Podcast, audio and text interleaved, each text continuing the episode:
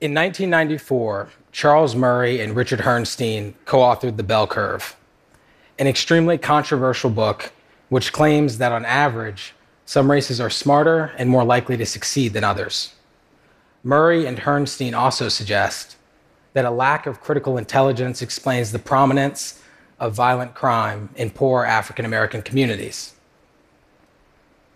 But Charles Murray and Richard Herrnstein are not the only people who think this. In 2012, a writer, journalist, and political commentator named John Derbyshire wrote an article that was supposed to be a non black version of the talk that many black parents feel they have to give their kids today advice on how to stay safe. In it, he offers suggestions such as do not attend events likely to draw a lot of blacks, stay out of heavily black neighborhoods, and do not act the Good Samaritan to blacks in distress. And yet, in 2016, I invited John Derbyshire, as well as Charles Murray, to speak at my school, knowing full well that I would be giving them a platform and attention for ideas that I despised and rejected. But this is just a further evolution of a journey of uncomfortable learning throughout my life. When I was 10 years old, my mother was diagnosed with schizophrenia, a mental illness characterized by mood swings and paranoid delusions. Throughout my life, my mother's rage would turn our small house into a minefield. Yet, though I feared her rage on a daily basis, I also learned so much from her. Our relationship was complicated and challenging. And at the age of 14, it was decided that I needed to live apart from her. But over the years, I've come to appreciate some of the important lessons my mother taught me about life. She was the first person who spoke to me about learning from the other side. And she, like me, was born and raised in a family of committed liberal Democrats. Yet she encouraged me to see the world and the issues our world faces as complex, controversial, and ever changing. One day I came across the phrase affirmative action in a book I was reading. And when I asked her what the term meant, she spent what felt like an hour giving me a thorough and thoughtful explanation that would make sense to a small child. She even made the topic sound at least as interesting as any of my professors have. She explained the many reasons why people of various political views challenge and support affirmative action, stressing that while she strongly supported it herself, it was important for me to view the issue as a controversial one with a long history, a questionable future, and a host of complicating factors. While affirmative action can increase the presence of minorities at elite educational institutions, she felt that it could also disadvantage hardworking people of different races from more affluent backgrounds. My mom wanted me to understand that I should never just write off opinions that I disagreed with or disliked, because there was always something to learn from the perspectives of others, even when doing so might be difficult. But life at home with my mom was not the only aspect of my journey that has been formative and uncomfortable. In fourth grade, she decided that I should attend a private school in order to receive the best education possible.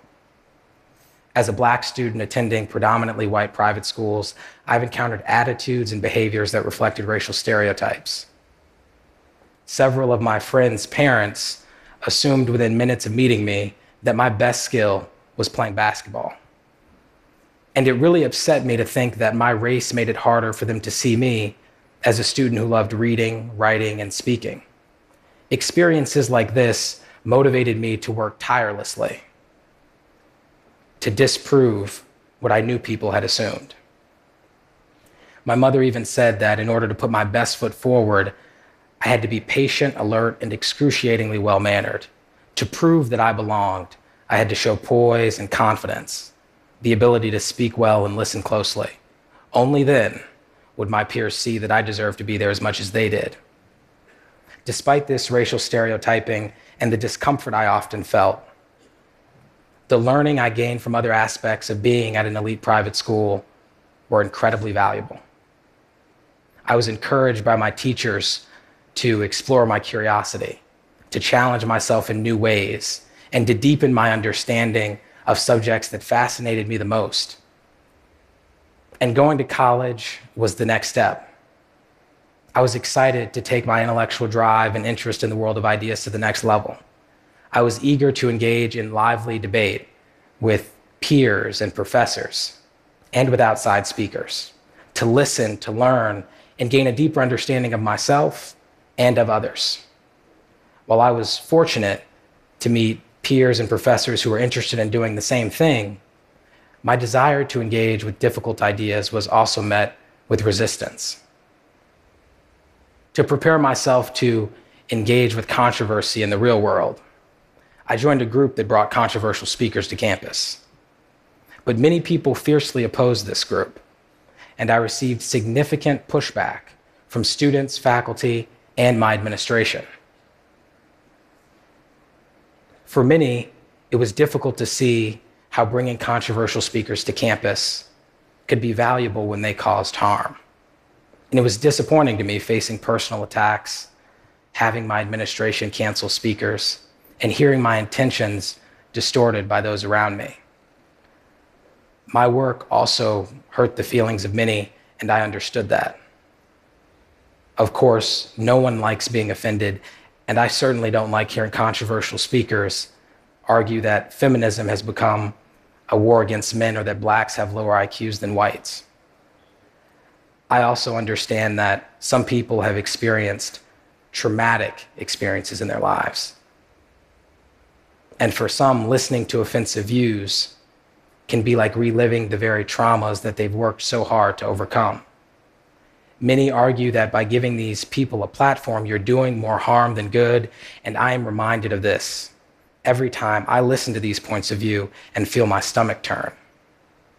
Yet tuning out opposing viewpoints doesn't make them go away because millions of people agree with them. In order to understand the potential of society to progress forward, we need to understand the counterforces. By engaging with controversial and defensive ideas, I believe that we can find common ground. If not with the speakers themselves, then with the audiences they may attract or indoctrinate.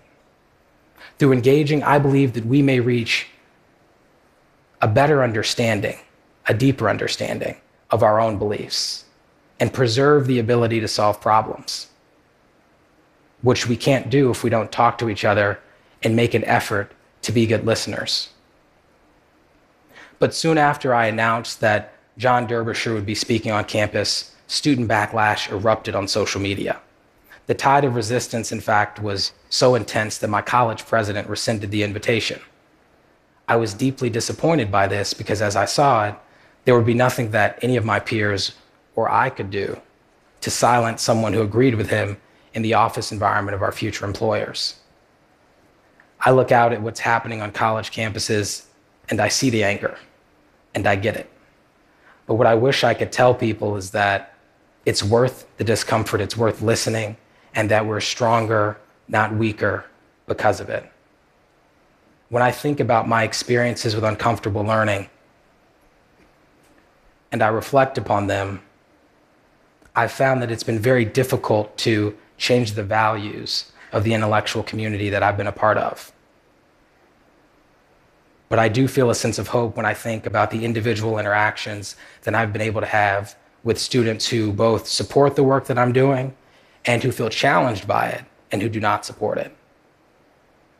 What I've found is that while it can be difficult to change the values of a community, we can gain a lot from individual interactions.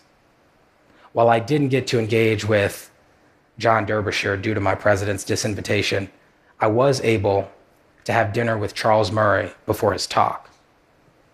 I knew the conversation would be difficult, and I didn't expect it to be pleasant, but it was cordial and I did gain a deeper understanding of his arguments. I found that he, like me, believed in creating a more just society. The thing is, his understanding of what justice, justice entailed was very different from my own. The way in which he wanted to understand the issue, the way in which he wanted to approach the issue of inequality, also differed from my own. And I found that his understanding of issues like welfare and affirmative action was tied and deeply rooted in his understanding of various libertarian and conservative beliefs, what diminishes and increases their presence in our society. While he expressed his viewpoints eloquently, I remained thoroughly unconvinced. But I did walk away with a deeper understanding. It's my belief that to achieve progress in the face of adversity, we need a genuine commitment to gaining a deeper understanding of humanity.